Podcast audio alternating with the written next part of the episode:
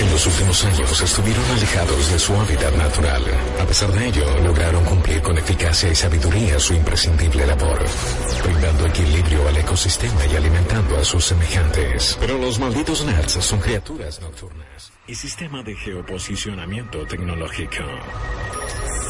La noche los llama. Y ellos responden. Malditos Nerds, temporada 7. Las voces que más te gusta escuchar en la oscuridad.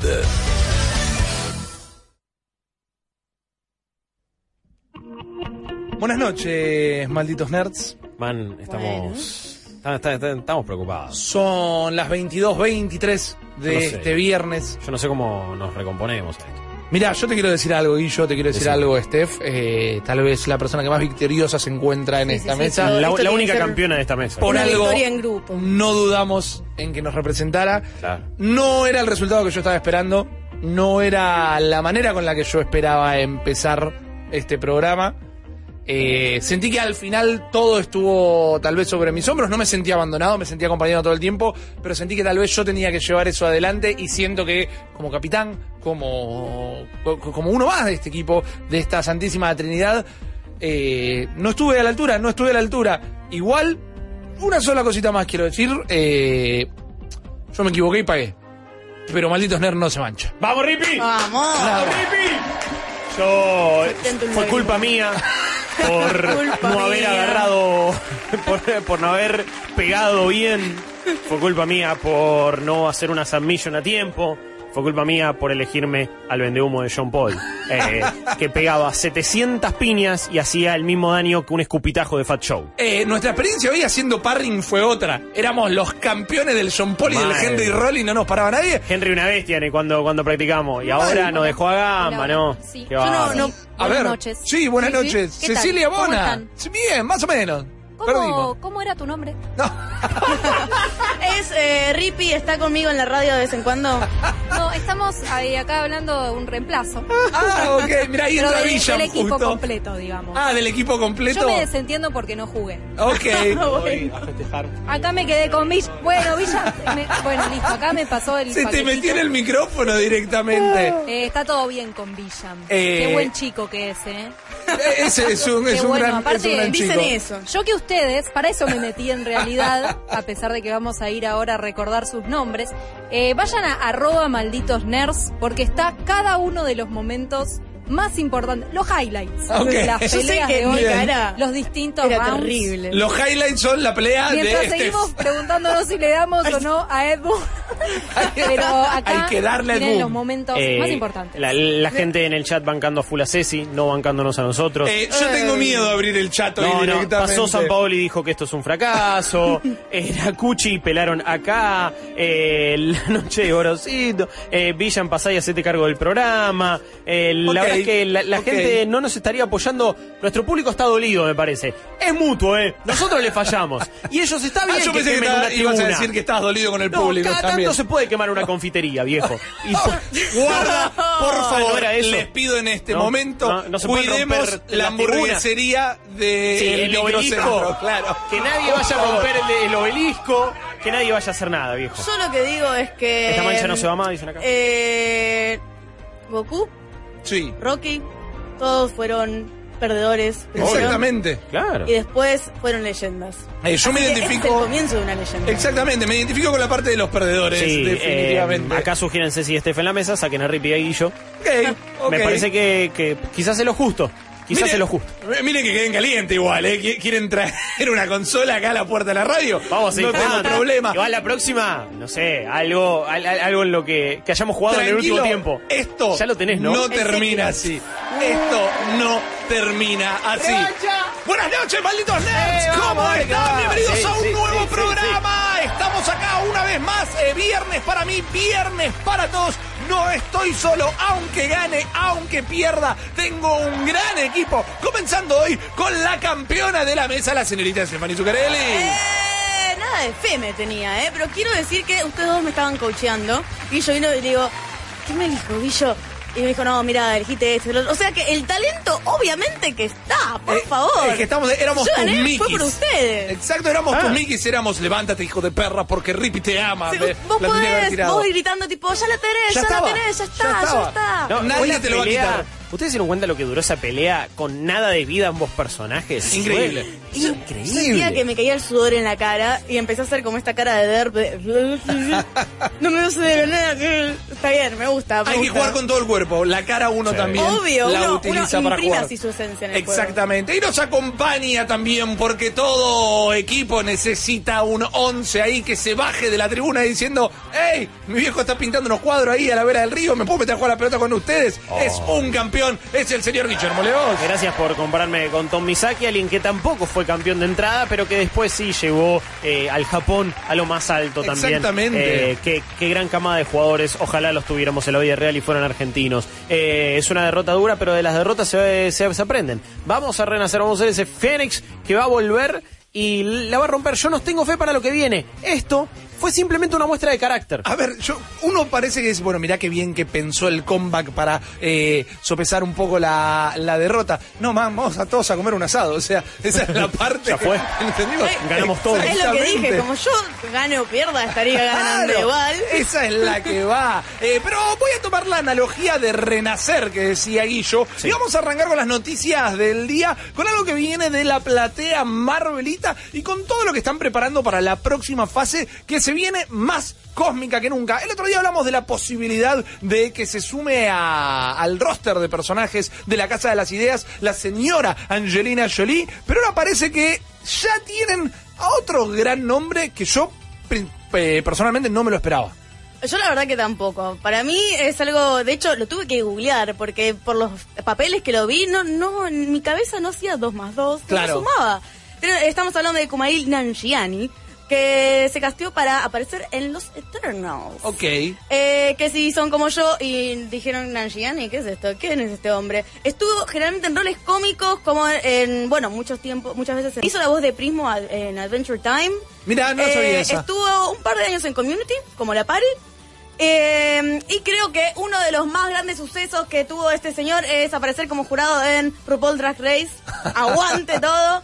Eh, pero también, que esto no es tan importante, hizo tuvo como una nominación chiquita al Oscar. Ah, Una chiqui, cosita chiquita que ahí, escribió. por ahí. Sí, como en The Big Sick, qué sé yo, la coescribió, tampoco fue tan importante. No, y bueno, es, es, es- es también uno de los protagonistas de esa muy linda película, eh, producida por Judd Apatow, si no me equivoco. Es una muy, muy buena película de Big Sick, ve- vayan a verla. También eh, lo van a recordar por un muy buen video que se había dado en los Oscars del año pasado, por ejemplo. Sí, es verdad. Eh, donde se hablaba de eh, la diversidad justamente en Hollywood, Claro. del pedido de... Y fue uno de los que tiene una de las frases realmente más copadas de todo ese video. Fue tipo diciéndole a los a las grandes compañías de cine, hey, de última la diversidad les da plata. Porque Claro. fíjense todos estos éxitos que vienen de películas que en teoría están, eh, bueno, no en teoría, sino que están representando a unas minorías que hasta ahora no tenían tanto lugar. Yo eh, no me lo esperaba como un personaje Marvelita.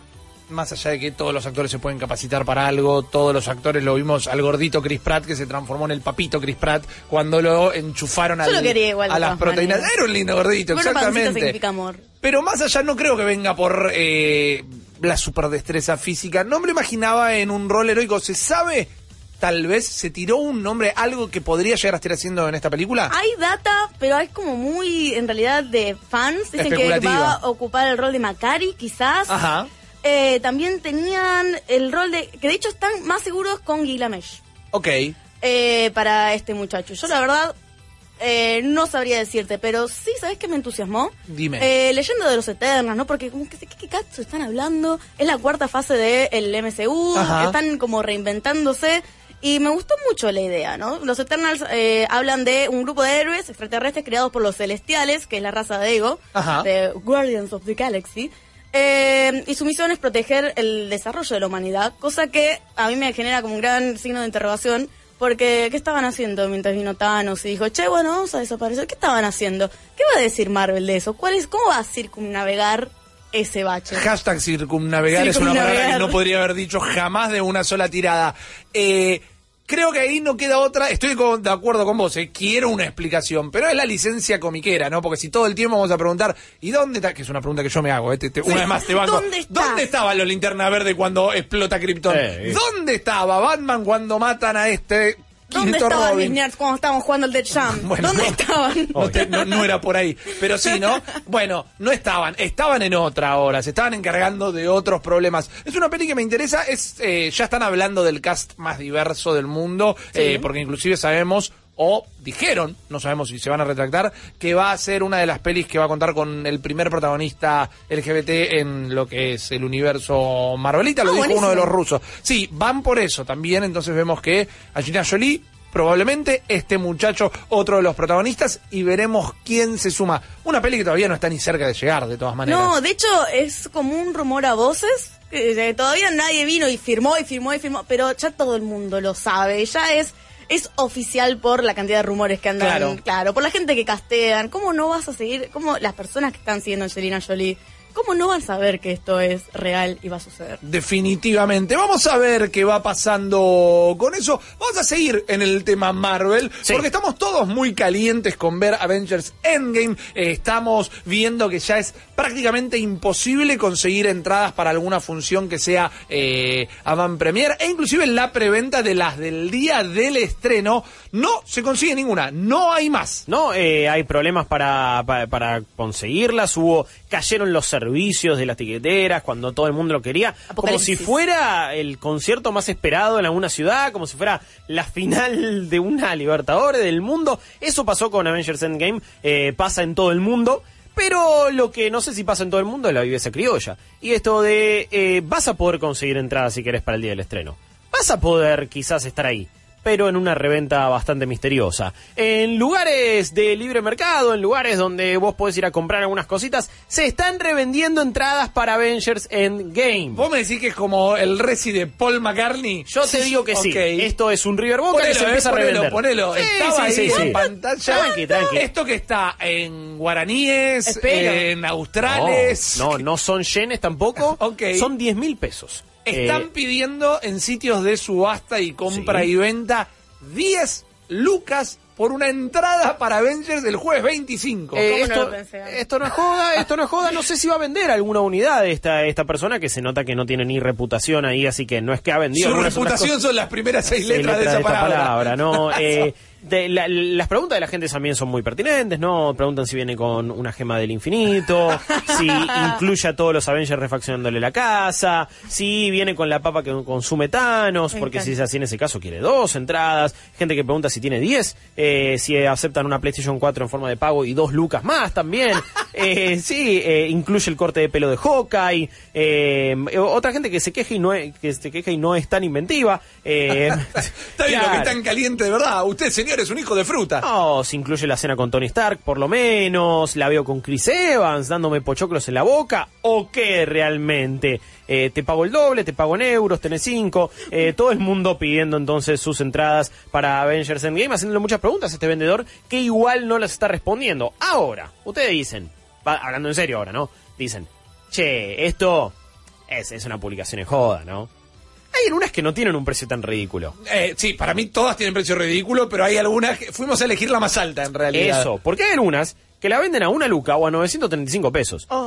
Y yo o sea, también es una locura, no lo hagan, pero me parece que esa persona sí como que la quiere vender realmente. Sí, este es un chanta puffy del año cero. Eh. Este o esta, no sé quién es el. Vale decir que si tenés, ponele, tu nene está por cumplir años y, y tu nene está rompiendo los bolos con, con que Avengers, Avengers, capaz que vas y compras, no sé cuántas entradas son, eh, quiero creer que son, ponele 25 entradas. Pero vendo al pibe y me hago 10 lucas antes de comprar una Son 10 entrada. lucas, 10 que re lucas. barato ese pibe. Venía roto, ¿qué onda? depende, depende en la escala de lo entrada guardo de para cine. la facultad del nene, voy, voy Claro. todo, le Es compro una un locura. auto. Yo no le voy a decir a nadie qué hacer ni con su vida, ni con su disfrute, ni con su plata. Pero no paguen una luca, una No, entrada de no. cine, por favor. Como no, pero no tienen videojuego, no pagan una luca a una entrada Claro. de cine. Eh, no son las únicas noticias que tienen que ver con Avengers Endgame y estas ahora sí son noticias de verdad. Se confirmó el runtime ¿no? La, lo que va a durar. Y son 3 horas 58 segundos. Lo bajaron un minuto 2. Ah, ahora sí, Está bien porque porque me sí, iba, ¿eh? Era mucho.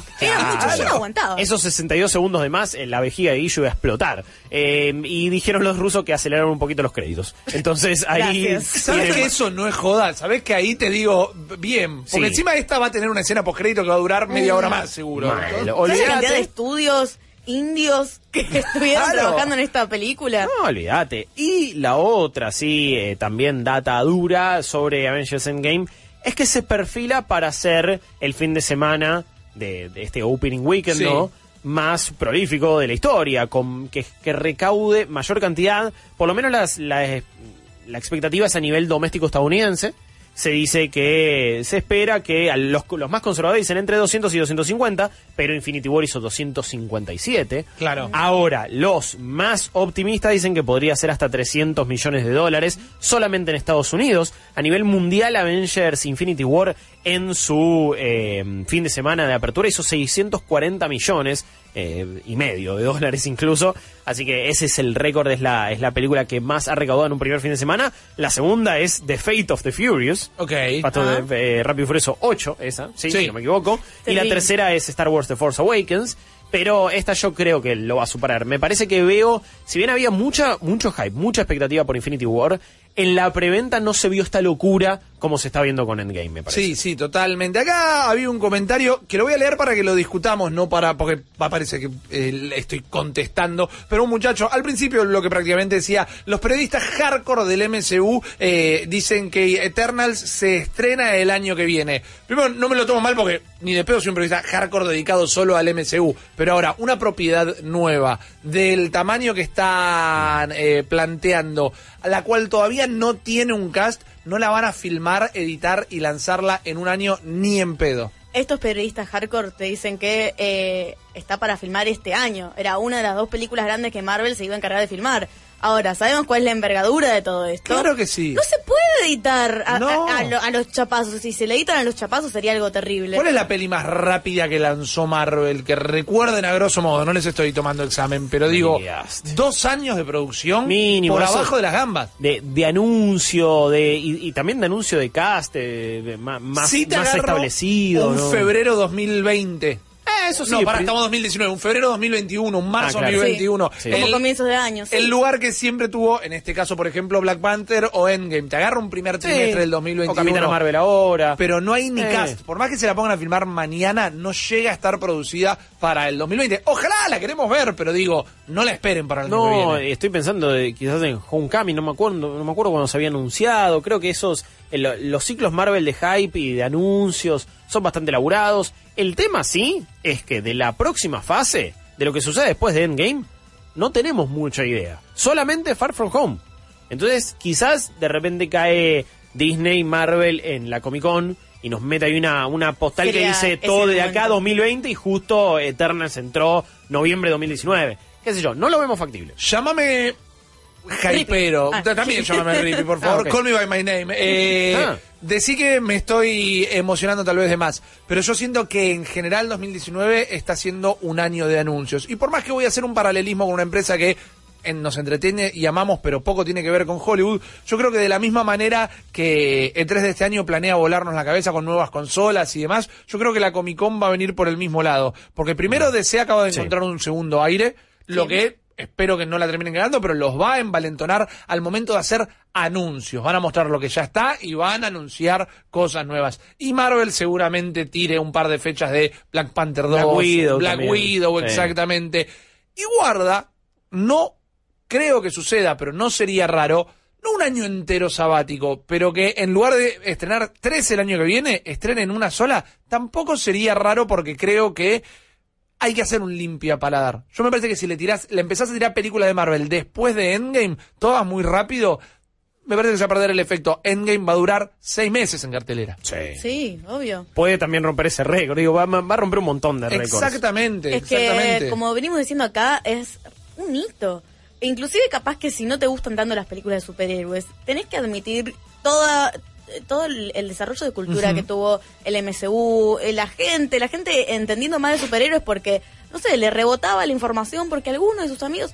Es, eh, las fue a ver porque era una película de acción, por Claro. la gente que estaba muy afuera se vino para adentro, porque por el puro pochoclo si querés. Sí, claro que sí. Entonces, como bien vos decís, si de repente te largan cosas importantes después de Endgame, al toque, yo no lo puedo ir a ver. Es como que estoy en duelo, podemos decir, Claro. con todo esto que era parte de eh, mi generación de joven, de persona joven, que me definió a mí. Totalmente, totalmente. A vos un montón de, de, de- de gente joven, sobre todo, que quizás la empezaron a ver muy de niños y la terminan de ver ahora entrados sus 20 años. Eh, me pega, gracias, me, pega, no, bueno, me pega un poco el viejazo por este lado. ¿Qué Eh, pero- querés que bueno, te diga? pero es así, son las películas que, que, que representan la infancia, la adolescencia y ya la post-adolescencia de muchas personas. Totalmente. Malditos y malditas, gracias por acompañarnos. Un nuevo programa. No nos vamos, los estoy saludando de nuevo. 40 41 90 y 660 el teléfono para que se comuniquen con nosotros. Saben que nos pueden ver en el canal 502 de Cablevisión Flow, en twitch.tv barra malditos nerds, en el canal de YouTube de Vorterix y en vorterix.com,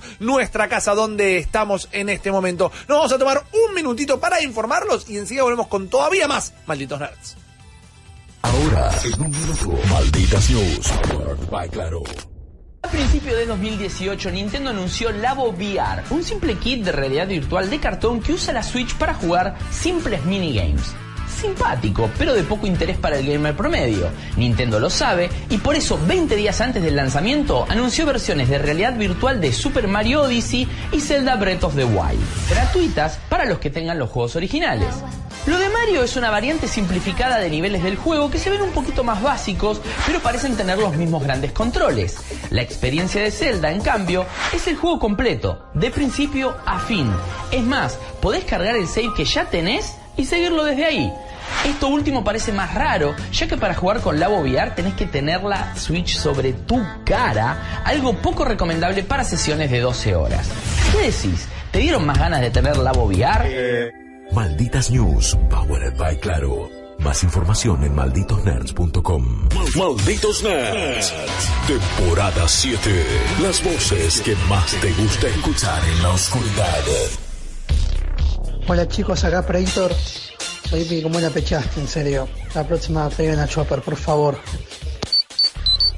¿Cómo andan malditos? La verdad, los felicito. eh, estuvo muy bueno. Creo que tiene que hacer más seguidos este tipo de desafíos. eh, y nada, yo estoy con, con malditos. Aguante chicos, arriba Guille. Vamos Steph. Vamos Rippy. Eh, no pasa nada, es la primera vez. La segunda va a tener más sabor. Estamos. Rippy. Sí, acá, amigo. Sí. al final fuiste como tu ronda de rumores. ¡No! Mucho bla bla bla bla y después puro humo. Qué terrible. Comandante, Abrazo, maldito. ¿cómo? Igual los aguanto, eh. Gracias, gente, gracias. ¿Qué tal, malditos nerds? Acá Johnny desde el viaje. Eh, Rippy, correte de ese programa que ahí al lado tuyo hay gamers de verdad. Saludos. ¡Estamos en la B! ¡Estamos en la B! Este, este es el que banco. Ese era el mensaje directamente. Tengo un ciguillo. Muy bien, Steph. Muchas gracias. Aunque ganes, aunque pierda, lo disfruta una vez.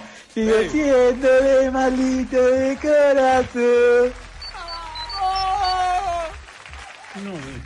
Yo no estoy muy feliz con la derrota, ¿no? Pero yo sé que no me van a defraudar los malditos nerds. Y van a hacer felices Juan, a Romano, a Riquelme, cualquiera de las tres. Hola, buenas noches. Acá Lucas de Moreno. Todo muy lindo con que hayan bajado un minuto y dos segundos. Pero lo que todos queremos saber de verdad, ¿va a tener el intervalo? Por favor. Ay, justifica sí, que vuelve el intervalo. Por favor, que lo pongan. Sí. Saludos. Te banco, man, te banco. a. Saludos, gracias a todos por los mensajes, por los buenos y por los malos, por la banca, por estar divirtiéndose con nosotros. La información que manejaba yo, si ustedes tienen otra, por favor, súmenle a la mesa, es que va a quedar a decisión de la sala de cine. Ah. Si ponen un intervalo o no. Mm, Por Yo favor, creo, apiádense de mi vejiga. yo creo que lo van a hacer sobre todo eh, por el Bill Metal. El intervalo es un gran momento para volver a el refil de los pochoclos y todo eso. Pero la información que yo manejaba es que lo va a decidir la sala de cine. Vamos a hacer esto. Para la semana que viene vamos a intentar eh, conseguir una respuesta oficial. de Sí, si- sí, de alguna de las salas de cine, de muchas de las que están acá, ¿no? Exactamente. Vamos Sí. a conseguir esa información. Por es una favor. gran responsabilidad también, ¿eh? Tenerla, ¿Conseguir esa data o tenerla...? No, no, no, aparte, pero nosotros podemos con eso. Obvio. Pero el tener el poder de decisión de cuándo va a ir el intervalo. Ah, sí. Ah. ¿Dónde? Bueno, ¿Dónde? ¿Qué eh, cortas? No, la ese- peli debe estar pensada Eso, para yo creo eso, que. creo. Yo, yo creo que desde Disney o donde sea deben sugerir acá va el intervalo, eh, no va en acá, otro acá. momento. Sí. Pero eh, cada después eh, compañía decidirá si lo mete o no.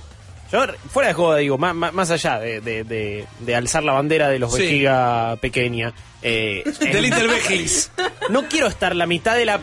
No quiero estar la mitad de la película pensando que me estoy meando. Ok. Es como, no, no quiero ni tener eso en la cabeza. La quiero disfrutar, viejo. Está perfecto. Hace está 11 perfecto. años que estoy esperando Tranquilo, esto. lo vas a disfrutar. Vamos a cambiar de tema, vamos a hablar un poco de juegos. Vamos a comentarles lo que fue la noche de ayer, o de antes de ayer en pasó? realidad, porque estamos 12 horas cambiados. Sí. Se entregaron los premios Famitsu 2018. Ustedes saben que Famitsu, y si no lo saben, se los estoy contando ahora, es la revista más eh, reconocida de videojuegos de la Nación del Sol Naciente de Japón y entregaron los premios a lo que ellos consideran lo mejor del gaming de 2018. Teníamos ganas de repasarlas, primero porque siempre nos copa hablar de jueguitos, segundo, siempre nos copa esta pica de quién ganó o quién perdió. Por ejemplo, hoy perdimos nosotros, pero ganó la diversión. Pero además me gusta mucho... eh, la visión de Famitsu. A mí me encanta, ya se los he contado, cómo hacen las reviews Famitsu, por ejemplo, que revisan los juegos cuatro redactores y después eh, hacen como una puesta en común y cada uno da su puntaje. Por eso eh, el 10 de Famitsu en realidad es un 40, por ejemplo. Y me encantaría saber que hacen esta elección de la misma manera. Pero por otro lado, y lo que queremos charlar con ustedes, al 4041 9660 en el chat y acá con Steph y Guillo en la mesa, es ver la mirada oriental del 2018, porque la mirada occidental del 2018 en el gaming la tenemos súper clara. Vimos Sí. los Game Awards, Sí. los transmitimos, vimos un montón de entregas, tuvimos hace poco y lo transmitimos también acá con Steph, Guillo y Chopper, Sí. lo que fueron eh, los premios dentro de la GDC 2019. Ya sabemos qué es lo que le gusta a este lado del charco. Del otro lado del charco, algunas obviedades vamos a encontrar, pero realmente hay un par de sorpresas que me gustaría charlar. Hay cosas que me parecen obviedades sabiendo de la cultura oriental, eh, el tipo de acceso que tienen a eh, celulares, smartphones que se la bancan.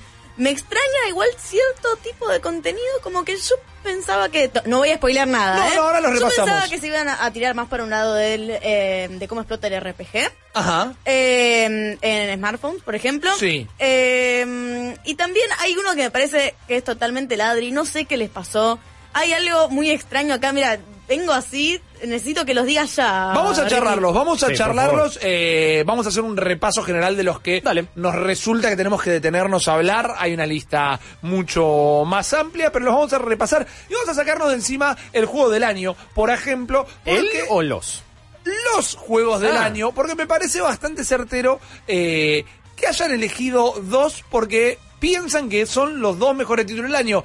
Si nos ponemos a discutir, cosa que sería perder un poquito de tiempo, y sí, el, superlativo, frío, el eh. mejor tendría que ser uno. Pero me gusta que fueron dos juegos que no terminaron teniendo en 2018 el reconocimiento que tal vez merecían. Porque para la revista Famitsu, los juegos del año 2018 fueron por un lado Super Smash Bros. Ultimate eh, de Nintendo y por otro lado Monster Hunter World, el juego de Capcom que está en múltiples plataformas, ¿no? Mientras en Vortex.com vemos lo que era el tráiler del gran Super Smash Bros. que está bien, salió a mitad de diciembre, casi cerrando el año, lo que medio que ya nos daba a intuir que entraba en lo... No, no nos daba a intuir nada, sabemos que los Game Awards cerraba el 6 Claro. eh, de diciembre o antes, porque el 6 de diciembre fueron los premios en sí. De hecho, y el juego salió el la otro misma día. noche. O, eh, Exacto. sí, el otro día o a las 12 de la noche. Eh, es, me parece también que es uno del principio del año y uno del final. Claro. Eh, y dos Sí. juegos, obviamente, que representan bastante a Japón. No sé cuál les sorprende más a ustedes que esté. Si que Monster- esté... que, claro, que haya ¿Que sido esté? elegido. Ah. Este, bueno, arranquemos por Steph, Eh, ya que está f- acá. o si te sorprenden los dos de Tengo última. como el corazón dividido, porque soy muy fan del Super Smash Sí. y que haya salido eh, eh, la jugabilidad, el, los tipos de contenido que agregaron, el que me sigan hypeando con un montón de modos, de personajes, de... Es una carta a de amor al gaming. Pero, pero, me parece un juego no fácil de dificultad, sino fácil, obvio. Entiendo. Una elección obvia para Famitsu, decís vos. Claro, que Sí. como que no, no renueva nada, simplemente Ah. Eh, ah, de vuelta como apoyo al pisita de sí, mira, soy genial. Monster Hunter World innova más de lo que innova Super Smash Bros. Puedo llegar a estar de acuerdo. Yo si hubiera elegido solo uno, calculo que en esta categoría hubiera ido por Monster Hunter World. Sí. Sí. Porque es otro tipo de experiencia, porque también tuvo muchísimo soporte. Tal vez en defensa y eh, como crítica a Nintendo, no crítica, sino crítica a haberlo elegido para juego de 2018.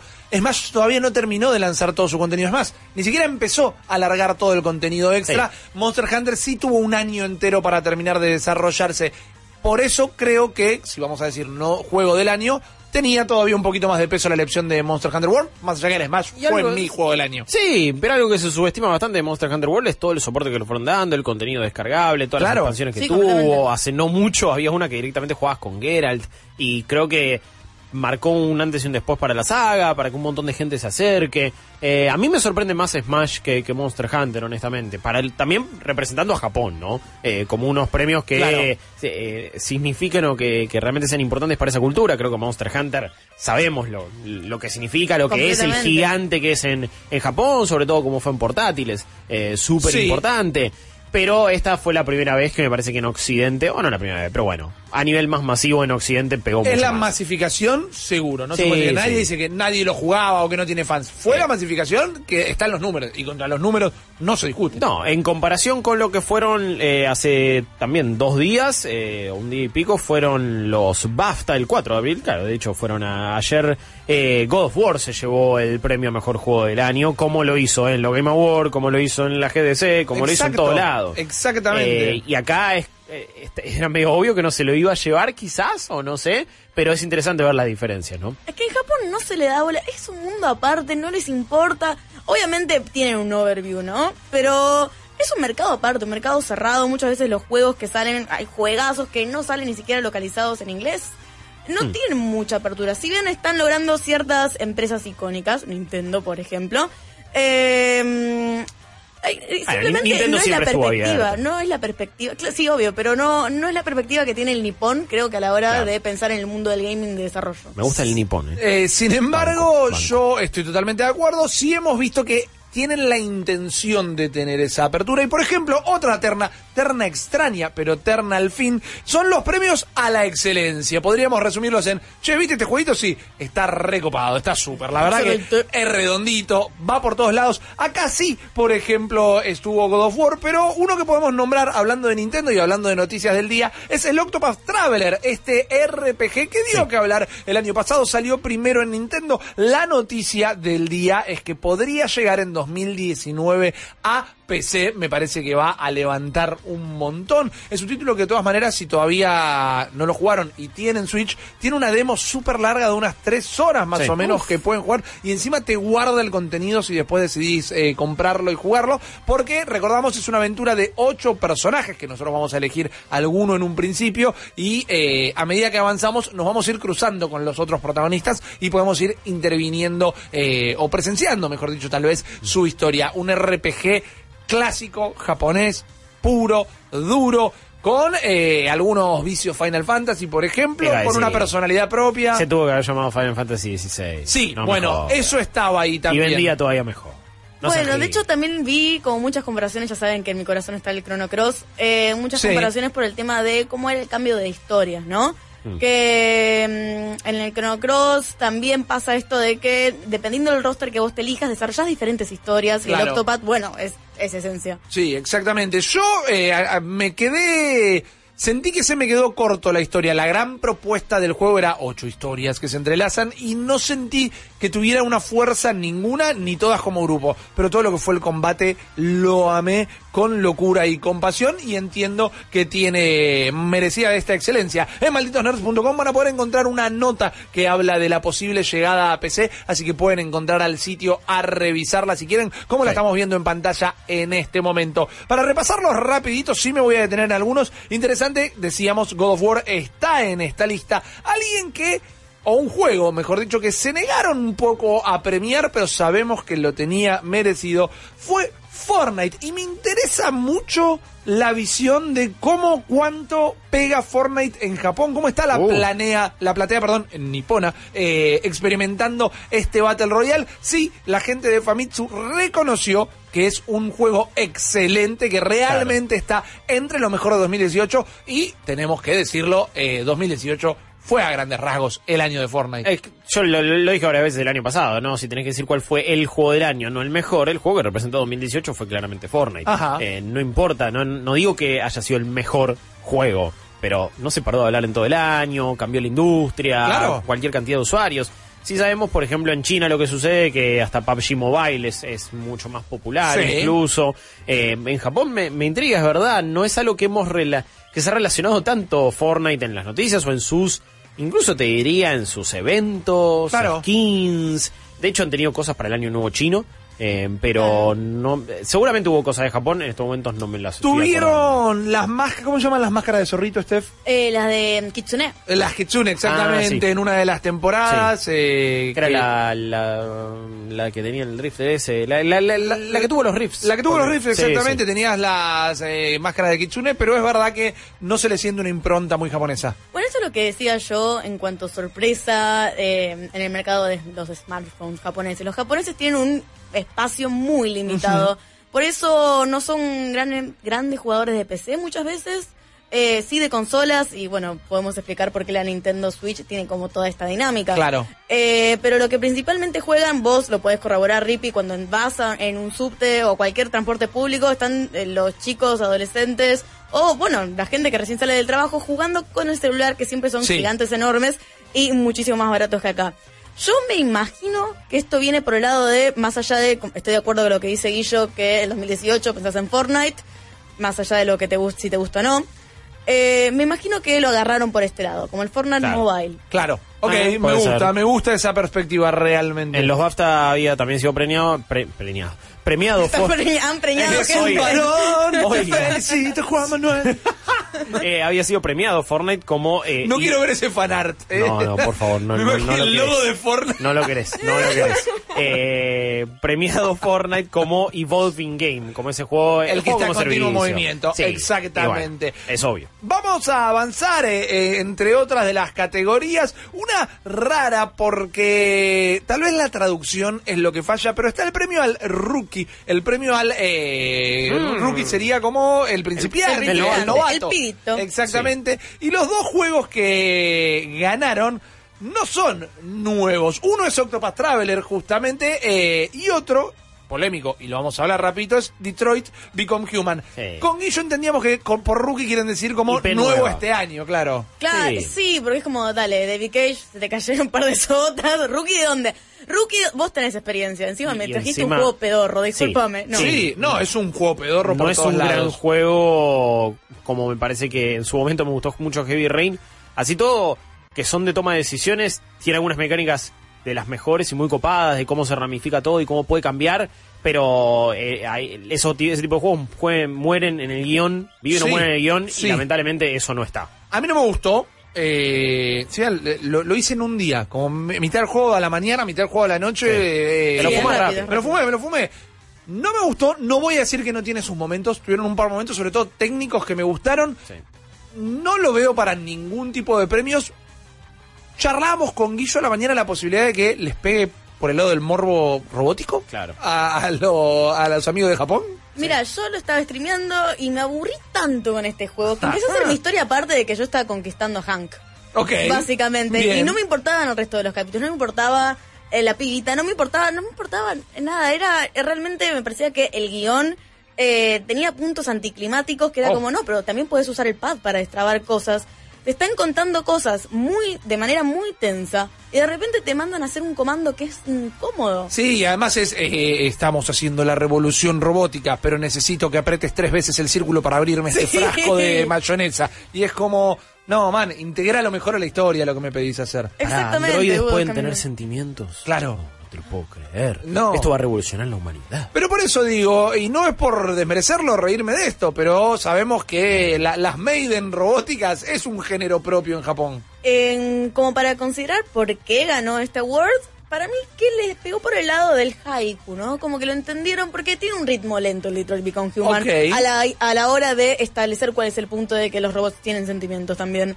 Entonces, para mí capaz que lo tomaron del lado más artístico. Sí, y hay una pseudo filosofía que también veo algo que tal vez le haya gustado explorar al público japonés, o al menos a, a la gente de la revista Famitsu. Voy a acelerar un par, pero eh, me gusta que haya tenido su justo reconocimiento Astrobot Rescue Mission y el premio fue Special Award. O sea, este Ah. premio se lo damos... eh, A los especiales.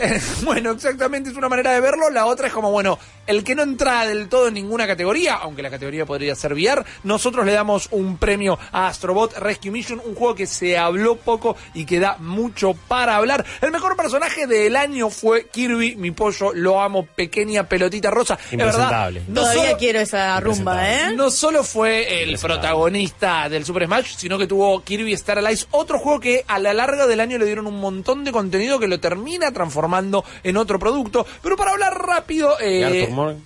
¿Cómo? Y Arthur Morgan. y Kirby es mejor personaje, definitivamente, No definitivamente. Kirby. Masahiro Sakurai, el desarrollador de Super Smash, se ganó el premio MVP a- Ah, está bien. al mejor de la cancha, de toda la cancha. Es una realidad, un Se tipo puso el que equipo al hombro. una vez más le tuvieron que decir, macho, cortala, deja de laburar, tómate vacaciones, esto se acabó. Es un tipo que deja todo por su laburo de una manera insana, de una manera que siempre les pido que recordemos no romantizar, pero eh, Masahiro Sakurai se llevó el premio a tal vez el desarrollador del año, por verlo de esa manera. Así como data de color, Sí. han habido muertes por... eh, Data de color. Han habido muertes. esto es para levantar el viernes. Claro. Han habido muertes en Japón eh, por eh, sobretrabajo, por trabajar Sí. de más, y de hecho en los noticieros japoneses no lo reportan. Recién el año pasado, 2016 por ejemplo, salió una madre que de su hijo murió por esto y contactó a los medios extranjeros para decir esto es una realidad que está pasando en Japón. Y se oculta. Claro. Claro, se oculta y de hecho se dignifica como, ah, mira, dio todo, dio todo. Sí, No. por eso, hay- Nunca- Hay, una cultura del sacrificio que no termina siendo sana.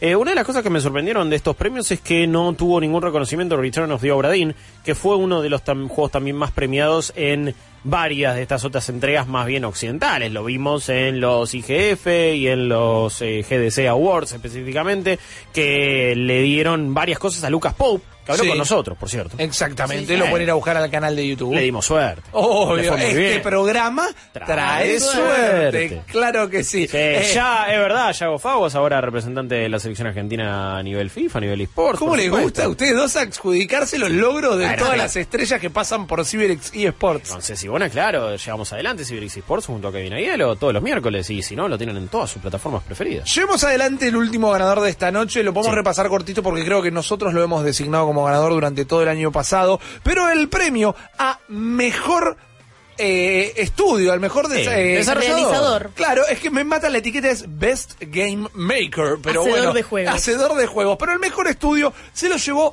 Capcom y uno dice, y sí, estuvimos hablando todo el 2018 del renacimiento de Capcom, de cómo lograron volver a instalar eh, ellos como marca, volver a eh, lograr que la gente respete lo que es una propiedad de Capcom y lo hicieron a fuerza de meterse en los bolsillos traseros todos los juegos de pelea que no venían funcionando y que la verdad eh, estaban siendo bastante contraproducentes y criticados por todo lo que habían sido microtransacciones, eh, juegos que no estaban muy copados como el Marvel vs. Capcom y demás. Sí. Eh, una un renacer de Resident Evil no solo con el 7, sino con el 2, un juego, un, una- un estudio que encontró esta cosa de seguir sacando juegos todo el tiempo como estamos viendo ahora lo que era la conexión El de juegos de Capcom sí. exactamente Oh, bueno. un juego que una una un estudio perdón que volvió a demostrar su pedigrí y que le recordó a todo el mundo lo que tenía para ofrecer. Me parece fantástico que Capcom tenga este juego. Sí. Espero, vamos a hablar en un ratito de Capcom, pero ¿Eh? espero que eh, agarren esto y le peguen para adelante porque para mí más que merecido. Hablando de pegar para adelante, tenemos algo que nos ha llegado, tenemos eh, una, una, una creación de último momento que me parece que estaría bueno compartir acá con, con todo el equipo de Malditos Nerds. Ok. Sí. Sí. ¿Qué dice ahí abajo? Avengers Endgame. Eh, quizás es de la persona que lo hizo. No, me parece que es, un... Ah, mirá, es medio ucraniano, no sé qué onda. Para mí es, es singapurense, ¿existe? Ok, dale, Para mí, eh, banco. Rip y Tony Stark, banco, pero le, le faltó el Avenge the Fallen. Avenge the Avenge Fallen the era. y nosotros medio así yéndonos y me parece que por los caídos y eh, Steph no de esa manera Es la Capitana Marvel, definitivamente Claro, es la. Capitana y Marvel. nosotros somos Techala y Peter Parker Gente, nos estamos yendo. Si te echo uno, te Bueno, echo dos. Ba- Ba- Bucky, sí, así nos dijo Tata después. Eh, Eh, Bucky y Peter Parker. Yo no me siento un perdedor porque ahora voy a ganar con las hamburguesas que nos llegaron una vez más para cenar esta noche. Muchísimas gracias a la gente de The Burger Company que nos va a llenar la panza y contentar el corazón. Si ahora viene una tanda de 24 minutos es porque nos vamos a estar llenando la cara de comida. Muchísimas gracias a la gente de The Burger Company. Se metieron súper en mi podio de mejores hamburguesas realmente de acá de Buenos Aires. Completamente, estoy como es un nuevo amor. Y tengo que seguir probando, tengo que seguir probando para mantenerlos ahí siempre en ese top. Muchísimas gracias. Entonces, estamos viendo su página de Instagram. Vayan a buscar The Burger Company y díganle que los mandan los malditos nerds, que seguramente los van a recibir como los amigos de la casa que son. Veíamos ahí, sí, ahora antes de cerrar, otro póster que te tocaba a vos, Guillo. Ah, Ahí oh, está. sí, grande de todos los tiempos, obviamente. Ahí Eh, está. El, ca- el Capi, muchas gracias. Muchísimas gracias a la persona que me está cumpliendo un sueño de ser el Capitán América. Igual acá alguien decía, esa No foto... pregunte de dónde sacó la No foto, sé por de dónde favor. habrá salido. Eh, igual alguien acá decía que sí, uno tendría que ser Bucky de alguno de nosotros por lo manco. Eh, Ahí está, gracias. Gracias por querernos, gracias por cuidarnos. Gente, nos vamos a ir en dos minutitos. Y cuando volvamos, la ronda de rumores de este tipo. En las oscuras tinieblas de la noche no temeré mal alguno, porque ellos están de mi lado. Malditos Nerds, temporada 7. Volvimos a la oscuridad para traerte luz.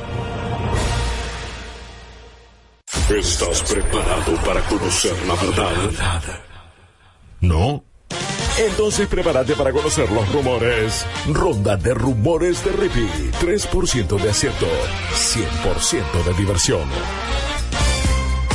Sí, chicos y chicas, señoras y señores, hemos perdido la batalla de Def Jam, pero ahora vamos a ganar un ataque de tos porque se viene la ronda de rumores Lo de esperaba, lo Rippy. esperaba, lo esperaba. Y Bien. vamos a llenar este cubículo y a través de sus televisores, sus radios, sus celulares o el dispositivo donde estén mirando este programa, vamos a llenar las habitaciones de un humo dulzón que les va a alegrar esta noche con un montón de cosas que, y bueno, y quizá pasan y quizá no. ¿Qué quiere que te diga? Siento que hay una comunidad de vapers eh, en el fondo. Primer encuentro Dándole- interbox Sí. vorterixiano de, de Vapers. A ver, se rum- sí, se rumorea justamente que el vaping lo trajiste vos acá con todo el humo que tirás, Rippy, toda la semana. Tengo que decir que más de un seguidor de Malditos Nerds me ha invitado. Se quiere matar. Más o menos. Ah, me ha no invitado como a un montón de, de convenciones y juntadas de Vapers. No es lo mío, los bancos júntense, diviértanse. ¿Hay convenciones de vapers? Hay convenciones de todo. ¿Por qué? ¿Pero qué haces? Tipo, este es mi vapor y este es mi vapor. Sí. Tengo que decir que, Bueno. y sin burlarme de nadie, Como sino los fanáticos del Taunus. adoptando las culturas de internet. Me encantan los memes de, de, Ah, de Vapers. de y Vape Life. Que, claro, que, tiran, tiran magias y todo eso. Está fantástico, man. Igual es, es un ricolor. Igual eh, si a alguien, hablando en serio, le ayuda a salir del cigarrillo, perfecto, hágalo. Y Exactamente. tiran truquitos copados. Ah, sí. A mí Un nunca me salió con el yoyo un truquito, pero con Epa, una, No, mirá, un vape, se le una subió la cejita y te en diablo un bronco. microsegundo. Yo te voy a tirar mi humo en este momento, así Ah, que vos preparate ok. para anotar. Sé que sos eh, la Sí, sí, sí, fiscalía sí, sí. en esta ronda. Y la verdad que una ronda que viene cargada de cine porque, como comentamos en algún momento de esta semana, eh, sucedió la Cinemacom, Opa. donde eh, en esta conferencia que se le muestra cosas sobre todo a la gente que labura en cine y a quienes tienen cadenas de cines. Para gente con plata. Les presentaron un montón de cosas que nosotros no vimos y no vamos a ver todavía. Como por ejemplo, y apareciendo en pantalla cuando el gran patas lo quiera, ¡Ay, no, señor! tenemos un frame Me cago en Dios. real o mentira. Lo veremos cuando terminemos conociendo este tráiler de El Erizo Azul, el tipo que gotta go fast. Estamos hablando de Sonic the Hedgehog, quien se mostró en la Cinemacon, quien directamente se dejó Uy, ver por No, los pero- concurrentes. No hay imágenes en sí, esto sería una filtración y les podría contar un montón de cosas como por ejemplo que dicen que una vez que lo ves en movimiento, el diseño termina de garpar, podía pasar, ¿no? Podía pasar. Dice que se parece bastante, duden tranquilos, eh, porque yo también dudo Sí, con sí, esto. sí. No dudo del rumor que les voy a decir, pero de estas cosas que les estoy contando sí dudo. Dicen que una vez que lo ves en movimiento, es igual al tráiler de Detective Pikachu, también, te la dudo, no lo vimos en movimiento. No, No. quiero pecar de. No sé si eh, quiero. Tampoco, pero no quiero pecar de. Eh, mentira, porque no lo vimos en movimiento. Vale decir que es cierto que si vos ves stills de. No de Bulbasaur es hermoso que desarrollaron. Obvio, obvio Pero si ves como un estilo eh, medio bizarra de Detective Pikachu hablando con el pibe, Sí. es como chocante. Mira, a, a buenas no, primeras. no, a ver, la primera vez de una. Sí. Eh, porque Sí. la primera vez que lo vimos estábamos ahí en la redacción y dijimos. ¿Qué está pasando? La segunda dije, che, esto es lo mejor del mundo. Sí. Y así fue. Pero la primera de una es súper choqueante. Y de Sonic, hay que decir, por ahora solamente vimos fotos. Y no lo vimos. Fotos horribles. Inclusive yo siento que la gente aceptó Detective Pikachu por Ryan Reynolds y por el tono del tráiler y porque, eh, todo es muy divertido. Pero la platea está bastante dividida con los diseños de los Pokémon si se ponen a investigar, ¿eh? Bueno, pasa que algunos, te- o sea, Liquitan de repente lo ves y dices, Mete miedo. Mr. Mime es polémico también, pero lo ves a Charizard y tiene como directamente escamas, es una cosa de locos. Eh, yo no voy a decir el rumor ahora, ¿no? Sí, porque, porque de estamos hablando de este personaje ¿Por qué estamos hablando de esta cosa? Porque tengo un detalle tal vez eh, de la historia de la película que no sé cómo les va a caer. ¿Hay algo feo? Creer para, o ver para creer, mejor dicho, o creámoslo cuando lo mutante. veamos. Dicen que el Robotnik de Jim Carrey es bastante similar a lo que hizo con el acertijo en la peli de Batman. Y vos decís, "Ah, estamos viejos, Jim, Ay, no me ay, hagas por ahí. Pero ni siquiera ese es el rumor. Ajá. El rumor que les traigo acá es que Sonic en su película, No, no. la explicación de su aventura en nuestra tierra es que sería un extraterrestre. ¿Por qué? Esto, según atendientes a la Cinemacon, dicen que lo dice directamente el trainer y que los anillos que nosotros recolectamos durante toda la vida para juntar eh, moneda o vida, si también lo querían ver de esa manera, son unos dispositivos de teletransportación que él necesita No, para no, ir de un planeta no, a otro. Vale, yo me estoy imaginando una rom-com como yo era un alien y encontré el es amor de mi Alf. vida. ¿Qué onda? Bueno, es medio Alf, ¿no? Eh, E.T., ET, pero Sonic, eh, man, esto es peor que perder en el Def Jam, eh. Esto me duele más, más que esa derrota. Mira esa Esto- cara, mira esa cara. Méteme un zoom más, patas, si podés. Esta mancha no se borra nunca más de verdad. No es Quiero que que- después volvés y ganas una Libertadores o dos. Míralo fijo, Guillo, te está mirando a vos, No. te está diciendo, vengo del planeta Soniquitos. No duermo, hoy no duermo. Sonic, no, No sé, no lo me quiero, yo eso, lo inventé no yo. me quiero ni, ni imaginar cómo se va a llamar ese planeta. Eh. Recordemos que en el canon de los cómics, al menos, Dios. Sonic tuvo una de la, uno de los runs de cómics más longevos de la historia. Eh, Mundo generoso. Sonic era de nuestra tierra, pero a nuestra tierra en el futuro, más o menos. O sea que Ah, no, recuerdo no era un humano, Sí, no, era sí, eh, no era humanoide, pero estábamos todos en el mismo baile. ¿Cuál Acá sería no. una buena, perdón, perdón. Hola, me Ceci, sí. Pileta. métete, zambullite. ¿Cuál sería una buena explicación para identificar a un personaje como ese en la Tierra? Que no sea un extraterrestre. Eh, no, entiendo, entiendo, pero apórteme una idea, porque esa la rechazamos, pero es la más obvia, es un ser distinto en un medio que no tiene nada que ver con él. El problema, ya estoy con vos, Steph, el problema principalmente es que jamás en 30 años del personaje no pasó ni cerca de ser un extraterrestre. Entonces, está bien que no te estamos ofreciendo todavía una respuesta, pero jugarse por esta es la que nunca fue.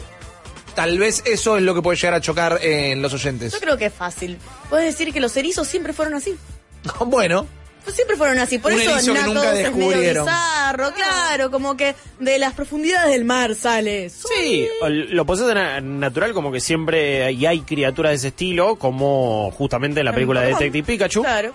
O si no, también puedes ir a la obvia de, bueno, del videojuego salen. Alguien estaba haciendo un experimento con portales locos y de repente le apuntó al, al juego como Mario más Rabbids y ahora están ahí adentro Knuckles, Sonic, eh, Tails y eh, Dr. Robotnik. si me decís que lo sacaban del juego con un rayo láser loco, tampoco me hubiera gustado, pero lo hubiera aceptado de Como muy otra manera. me No, no, parece. no, también. Exacto. Sí, bueno, pero quizás hasta podés apuntar a eso. Quizás literalmente estás jugando en un Sega al Sonic and Knuckles y salen de ahí. No sé, si vas a ir por el. Fue tan rápido que salió del cartucho directamente. Esa es muy buena. Ahí está. Esa es muy buena. Alguno- Pero no, me pones a este delincuente que no me va a dejar dormir. Es un alien, un alien. Vamos a ver si este rumor es Yo ya cierto. te lo anoté. Ok, anótalo. Vamos con otro de Cinemacon directamente. Vamos a hablar de esta gran eh, compra de Disney eh, a Fox. Esto, eh, che, me voy, a, me voy a quedar con todas tus propiedades. Voy a empezar a manejar todo lo que eran tus películas.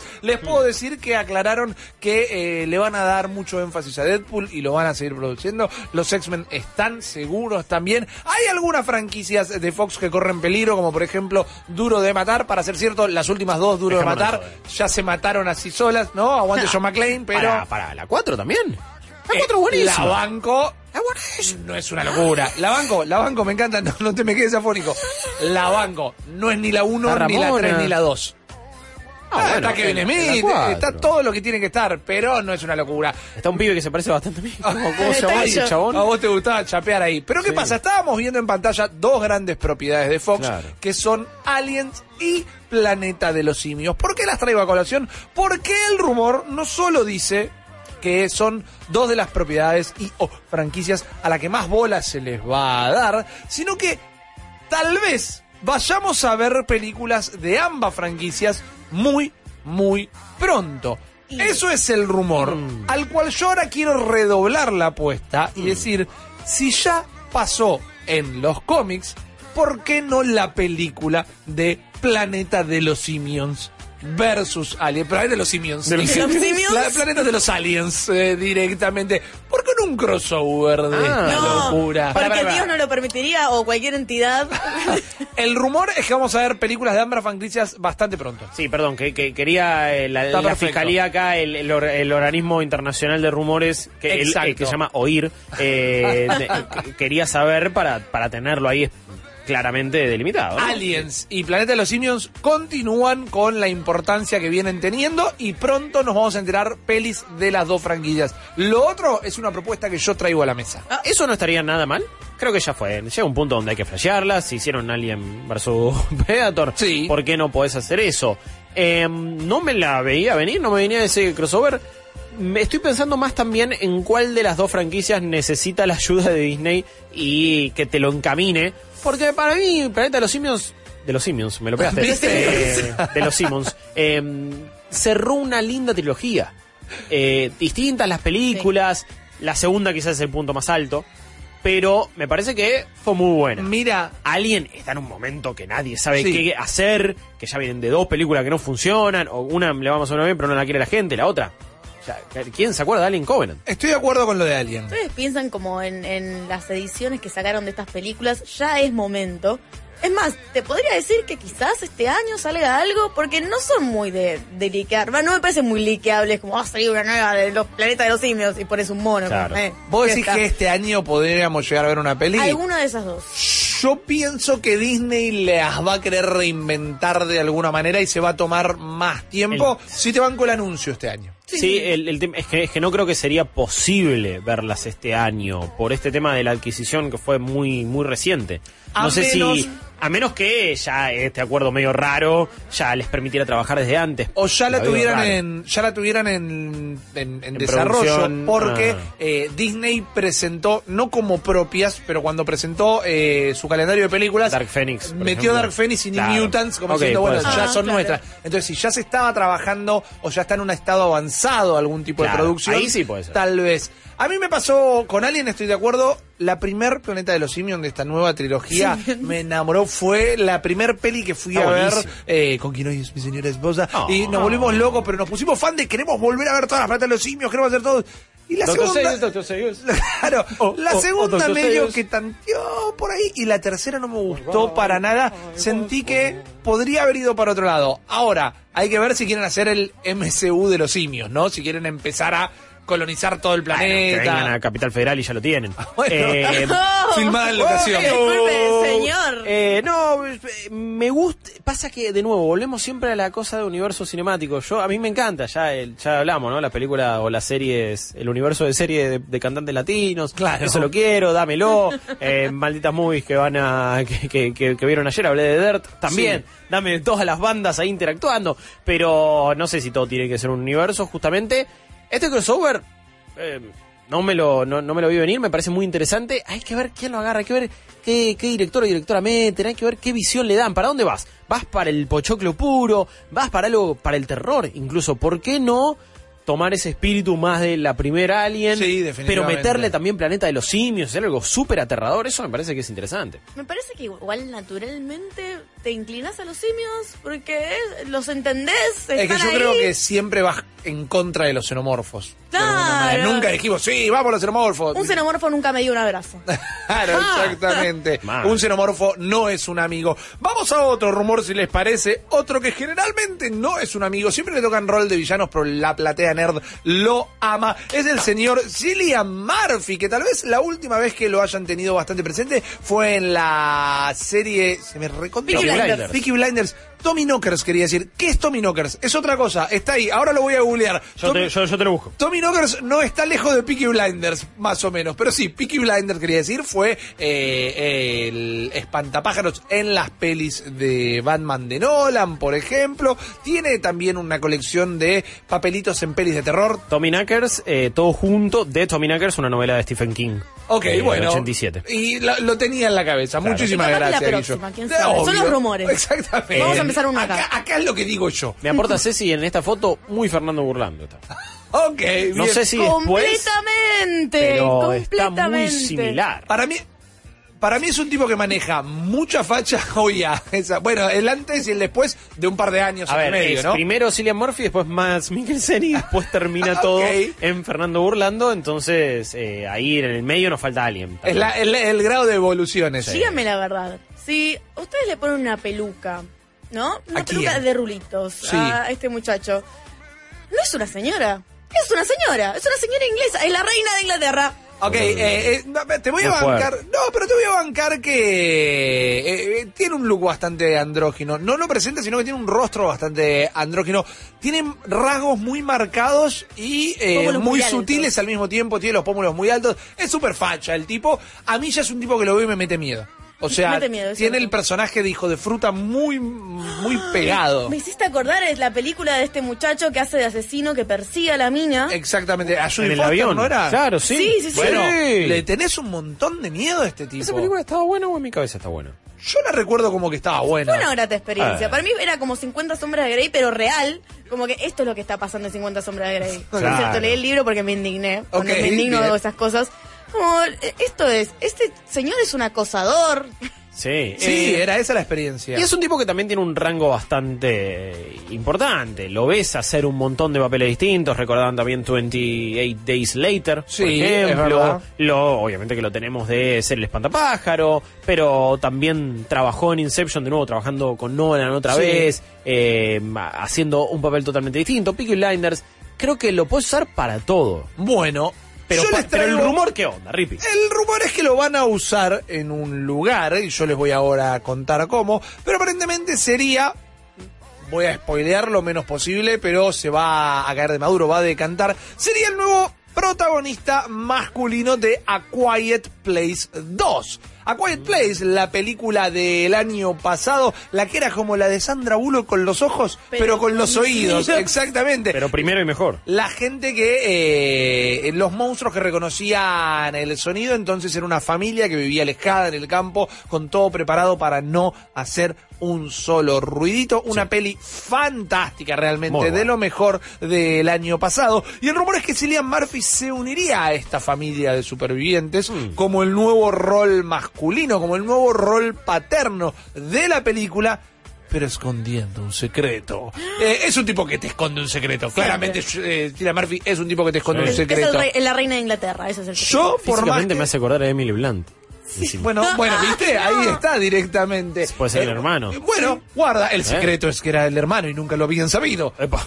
Y ahí, con Muy- esa muy cosa. japonés todo. Con esa cosa ridícula, es donde yo este rumor lo super creo, Sí. pero ya no me parecía que tenía que haber una Wild Place 2, porque No. me parece que la historia cerraba perfecta. Y esto de el nuevo interés amoroso de- o el nuevo rol paterno en la familia, me da muy a telenovela. Las telenovelas están buenísimas, sí, aguanten. No es lo que tengo ganas de ver cuando quiero ver a Quiet Place. Y me da muy de Roberto Alberto. Eh, eh, ¿Cómo se te ocurre hacer esto? ¿no? Es como- Como ha venido acá a la casa. Exactamente. Maldito ¿no? lisiado. Como has pensado de la lisiada, Sí. claro. Eh, No, me, me va por ese lado, no la siento, hice un montón de guita la peli, la van a buscar una vez más. No quiero pedir el final, pero no estaba el muchacho de The Office acá. A ver. todo, que era director, productor, que era... Bueno, un La va a dirigir él. Exactamente, la Sí. base él sigue estando a cargo, así que tal vez, si esto es cierto, es hasta una decisión suya.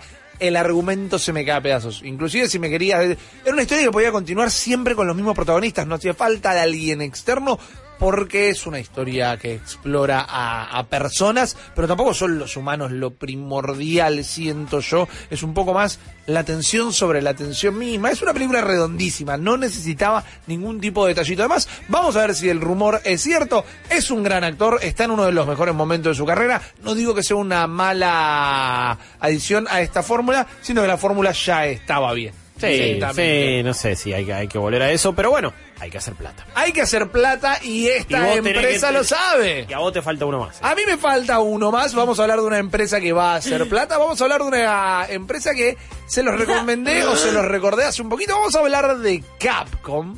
¿Qué está sucediendo acá? Porque Capcom está en uno de sus mejores momentos y Capcom quiere hacer platita. Ustedes están viendo a modo de ilustración nada más una imagen de Resident Evil 6 que la elegí porque tiene eh, en esta sola foto a la mayor tenés cantidad de... más pro- Tenés mal gusto. es un juego malo, es un juego malo, pero en esta imagen están la mayoría de los protagonistas de Sí. todas las sagas. La puse a modo ilustrativo. Voy a hablar de Resident Evil 6, no, no precisamente. Voy a hablar de Capcom, sin dar más vueltas. Es que, como en algún momento lo hizo Ubisoft, transformaría Resident Evil en una franquicia anual. Es decir, todos los años tendríamos una nueva franquicia, una nueva entrega, perdón, de eh, Resident Evil. ¿Cómo? ¿De qué forma? ¿De qué manera? Bueno, vamos a explorarlo a penitas esto ahora. Primero, Resident Evil 8, si el rumor es cierto, no lo patearon, pero dijeron, bueno, aguantémoslo, laburémoslo un poquito más y larguémoslo con las consolas de nueva generación. Así que Resident Evil 8 recién sería un juego para la Play 5, la Xbox nombre que tenga y algún otro concursante de la nueva generación de consolas. Quizás vas, a, OPC. le vas a decir después. ¿Esto significa que sale en 2021 o en 2020?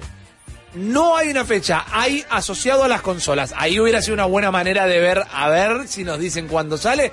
Todo apunta a 2020, igual las consolas en sí. Ah, no, la- las consolas sí, pero yo digo este juego. Para vos, ¿qué, qué Resident Evil sale en 2020? Eh, bueno, vamos a hablar de eso. Ah. Vamos a ir a una pregunta de Steph primero. Estamos hablando de que van a sacar una película, que van a sacar un No, juego. juego, juego. Estamos hablando de Ah, juego. ah, me asusté. ¿Qué claro. van a hacer con Mila No.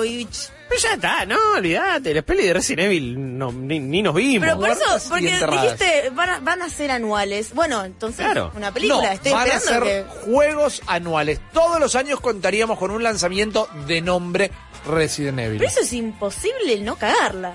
A ver, No tanto.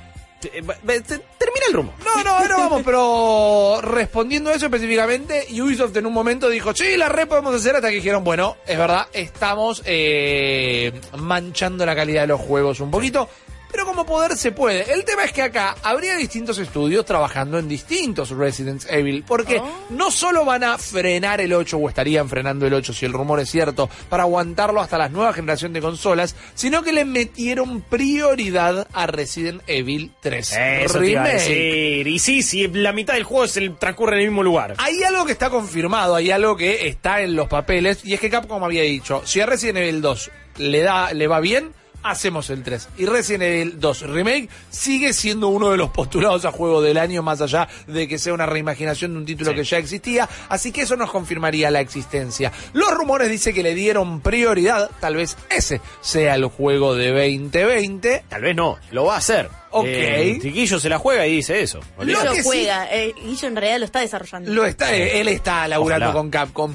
Sí se que dice que no hay que esperarlo exactamente en la clave de Resident Evil 2 Remake. Es- no va a ser ese motor, pero con los protagonistas y eh, el desarrollo del 3, sino que tendría su propia estética y Ahí me- desarrollo particular. Ahí me descolocaste por completo, porque yo dije, ok, ya tienen ese motor que funciona tan bien, Sí. que se ve tan lindo, que está súper bien optimizado. Sería bueno, obvia. eh, aparte, repiten muchos assets, como también sucedió originalmente con Resident Evil 3 y Resident Evil Exacto. 2. Es un rumor, esto agárralo con pinzas. Sin embargo, no es lo van a hacer completamente con un estilo distinto. Lo que se dice es que no va a ser exactamente el mismo juego que fue Resident Evil 2 Remake y que va a tener una impronta personal, su propia identidad. Eso también puede significar un montón de cosas. Dijiste tantas veces lo que se dice que ya no creo que sea un rumor. No, a ver, eh, Hay muchas cosas rondando en el aire acá. Hay muchísimas cosas rondando en el aire y una vez más, si nos anclamos en la guita que hizo y ese tipo de detalles, todo estaría dicho. Ahora, plantear eh, la que dice Guillo sería la más fácil. Si utilizan assets, el motor y toda la bola, lo sacan a fin de año si quieren, Claro. Eh, haciendo sí, sí, una sí. hipérbole.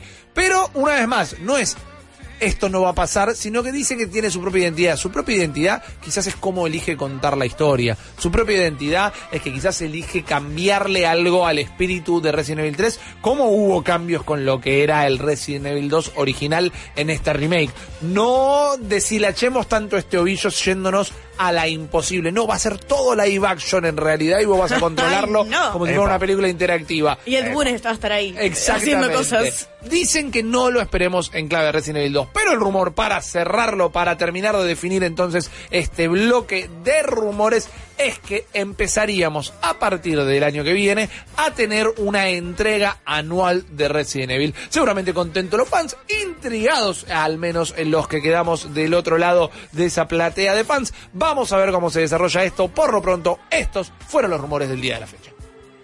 Ahora, en un minuto, Malditas News, by Claro. Hasta que se estrene Avengers Endgame no vamos a tener muchos detalles sobre lo que se viene en el universo Marvel. Pero aunque no le guste a Disney, las noticias sobre la fase 4 ya se están filtrando. La película de Black Widow está a punto de empezar a filmarse y la primera actriz confirmada, aparte de Scarlett Johansson, es Florence Pugh, a quien vas a conocer en cine la semana que viene con la peli de lucha libre de The Rock. Ella será una asesina rival de Natasha, mientras que la recién nominada al Oscar Rachel Weisz interpretará a una especie de mentora. ¿Buena o mala? A Weisz le queda muy bien lo segundo. A monster for the children to play with, perhaps. Rachel todavía está negociando, pero los que saben dicen que ya es un hecho. El último miembro del equipo será David Harbour y no sabemos nada de su personaje, pero sería difícil ver al adorable oficial Hopper de Stranger Things como un villano. Ahora esto se llama alambre de disparo. Malditas News, powered by Claro. Más información en malditosnerds.com. La noche nos estaba invocando. Y respondimos al llamado. Malditos Nerds, temporada 7. Desde las 22, iluminando la noche. Deporterix.com. Estamos de regreso, malditos nerds, y listos para endulzarles la noche porque Daniel Helados, el helado oficial de Malditos Nerds, el inventor del super dulce de leche, el tipo más creativo a la hora de ofrecerte una gran variedad de cremas heladas para tu disfrute, quiere entregarle a los malditos nerds o a las malditas nerds que estén escuchando dos kilos de helado. ¿Entendés? Dos kilos de helado te puedes meter adentro de los potes de dos kilos de helado directamente. O canjeas los dos kilos de helado por unas entradas para Avengers. Yo creo que más de uno te las da ahí directamente. Pero esto vale más con Obvio que sí, obvio que sí. Daniel es pasión, Daniel es estar en todos lados, siempre que tenés, donde estés vas a tener una sucursal cerca. Daniel- Como decía, sí. Eh, perdón, perdón. Es que Daniel fue un chabón tan capo que dijo dulce, helado dulce de leche, Yo lo dulce puedo de hacer leche, mejor. claramente. Eh, de la mano, ¿Cómo sí. mejorás el dulce de leche? Yo lo voy a mejorar. Poniéndole dulce de leche de verdad. Y super dulce Daniel eh, realmente es una de las maravillas del mundo y un valor de la humanidad reconocido por la ONU, ¿no? Eh, una heladería fantástica. Quiero probar las paletas. Quiero, Eh, me, me las tortas mucho. heladas me coparon. No sé si las ver. vieron, estaban como en unos potecitos chiquititos. Ceci me dice, sí, eh, juegan las Hay tortas helado veggie también, hay helado Correcto. Eso me llamó mucho la atención. Me pareció muy copado. Sí, sí, No, sí. a ver, es el creador de helados calidad y trayectoria desde 1978 y tiene dos kilos Uh. para los malditos y las malditas nerds. Esas mini tortas. ¿Qué necesitamos? Que al 4041 9660 4041 9660 nos manden mensajes de audio diciéndonos cuáles son los mejores gustos para afrontar una derrota. ¿Qué gustos tenemos que llevarnos hoy a casa para que no duele tanto? Para pasar el amargor de la derrota contra el equipo de DAM y poder sacarle un poco de deleite a esta noche. 40, 41, 96, 60. ¿Cuál es la mejor combinación de helados para sacarnos este mal trago y realmente poder disfrutar junto a Daniel la noche. Estamos esperando entonces sus mensajes una vez más al 4041 9660. Pero ahora quiero disfrutar más y quiero disfrutar más poniendo menos. Así que es el momento de una nueva Ganga Style. Open Gangnam Style. Gangnam Style. Op, op, op, op. Open Gangnam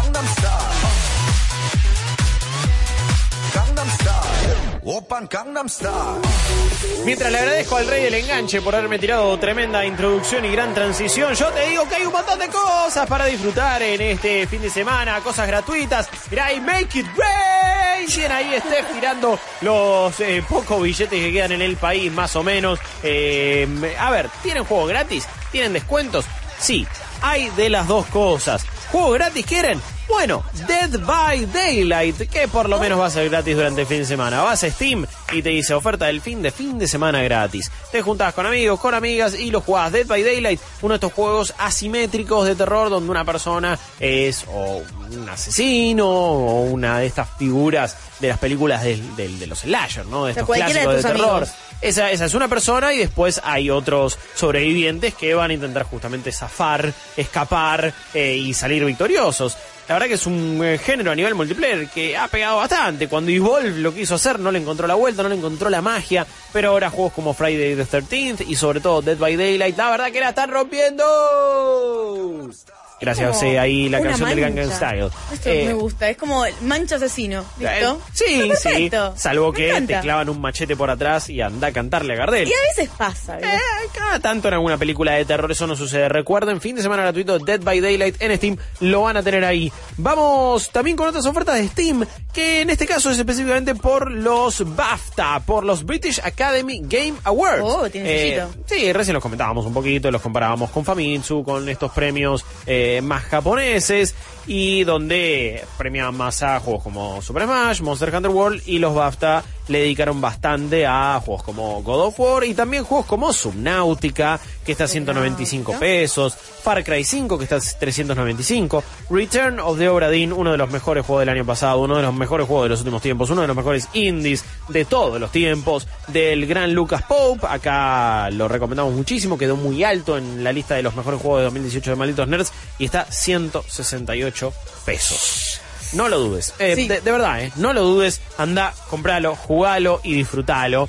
Después tenés Overcooked 2, si querías un juego party, por 195 pesos. Ah, te vas a re divertir, es más jodido que el anterior, pero ¿Ves la tiene mejores mecánicas. De bullying que le hago a la gente que juega conmigo al Overcook. Me imagino. Porque es necesario. Eh, te la pasas de grito de... ¡Anda, to- corta tomate, Toma, corta toma, tomate!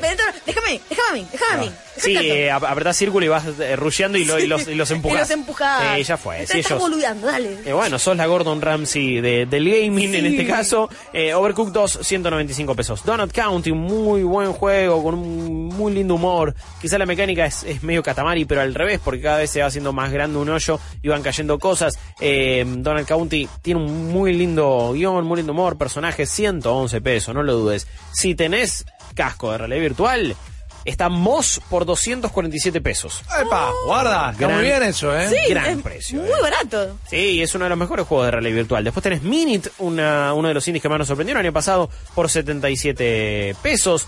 Beat Saber, otro de los mejores títulos VR de realidad virtual por 224 pesos. Y en PC tenés un catálogo entero de YouTube para aprovechar que es buenísimo. Así que posta, disfrutalo y jugá despacito en Beat Saber. Into the Bridge por 190 120 pesos, uno de los mejores juegos también del año pasado. Yoku's Island Express, un juego que no comentamos mucho acá en Malditos Nerds, está a 112 pesos, pero es un lindo Metroidvania eh, plataformero con mecánica pinball también, porque Sí. constantemente estás pegándole eh, en un nivel super cute y bastante rare por ahí, medio... Es una mezcla entre Donkey Kong Country y Rayman y, y pinball y Metroidvania. Todo lo que está bien en el Todo, mundo. claro. Es excelente, esta es un muy lindo juego. Assassin's Creed Odyssey. 67% de descuento. 461 No, pero pesos. la que te parió. En PC que corre bárbaro. 467 pesos dijiste, perdón. Sí. 461 pesos con 67 centavos. Lo acabo de comprar hace nada. Ah, sí, Por- 61, perdón. Por más dinero que esto. Igual lo compraste barato. Lo compré barato, lo compré barato, pero no lo compré así de barato. No, no, este, directamente. este es un precio ridículo. Frostpunk lo tenés por 197 pesos, Uy, Rainbow Six Siege está a 384, eh, y tenés un montón de otros juegos más con descuento, como Dead Cells con 223 pesos, Life is Strange 2 eh, a, 700, a se- 700, 77 pesos, eh, supongo que es el primer capítulo, Gris también, que ya lo habíamos recordado, eh, recomendado 150, y Celeste, lo que fue para Malditos Nerds el mejor juego de 2018, 150 pesos. Muy en Steam tenés otros descuentos también si los querés aprovechar. Por ejemplo, tenés los Borderlands eh, con mucho descuento, 89 pesos el 2, la Hanson Collection por 244. eh, hay otros eh, descuentos como Monster Hunter World, 980 pesos. No es un juego que haya estado muy barato en Steam ya de por sí, ¿eh? Así que no es un mal precio ese de 989 pesos para Monster Hunter World, The Elder Scrolls Online por 100 180, Planet Coaster por 241 y muchos, muchos otros más en Steam. Hay una bocha, vayan a buscarlos. Yendo al lado de PlayStation, esta semana y este fin de no nos tocaron muchas eh, ofertas muy copadas en lo Ah. digital, pero recién lo comentábamos y es uno de los mejores juegos del año en lo que va este 2019. Resident Evil 2 a 40 dólares, 39,59. No está nada mal para los precios que se manejan en PlayStation. Exacto. Recordemos, son en dólares, nos duele mucho más, así que no está bueno. Pero en este caso está 39,59. Y si no, eh, recién la, la edición Deluxe está 52,50 que te traen igual más bien cosas cosméticas, eh, una que otra giladita. Yo no diría que vayas por esa edición, sino que aproveches el descuento y por 39,59 te llevas Resident Evil 2 Remake para PlayStation 4. Por último, Rippy. Bien. En Ubisoft también hay descuentos y algunos bastante copados. Tenés muchos packs de Assassin's Creed, ¿no? Tenés eh, paquetes que involucran muchísimos juegos de esta, de, de esta gran franquicia. Como por ejemplo, tenés uno que es súper interesante y es para mí el que deberían aprovechar. Por 1.294 pesos tenés tanto Assassin's Creed Origins como Assassin's Creed Odyssey. No sé, no vi el Origins en descuento en Steam, así que no sé si combinando los dos terminás gastando más o menos que ahí, pero suelen ser precios bastante similares. De última es un pack bastante copado que se llama Assassin's Creed Mythology y tenés los últimos dos Assassin's Creed por 1294 pesos. Después tenés Revolution que tiene un montón de otros juegos anteriores de Assassin's Creed por 1000 pesos casi. El Platinum Pack de Far Cry que involucra a todos los Far Cry, incluso New Dawn por 3000 pesos, por 209, do- 2909 pesos. Eh, así que no está tan mal aprovecharlo. El tema es que ya se terminan siendo repetitivos los Far Cry. Entonces, anda por uno.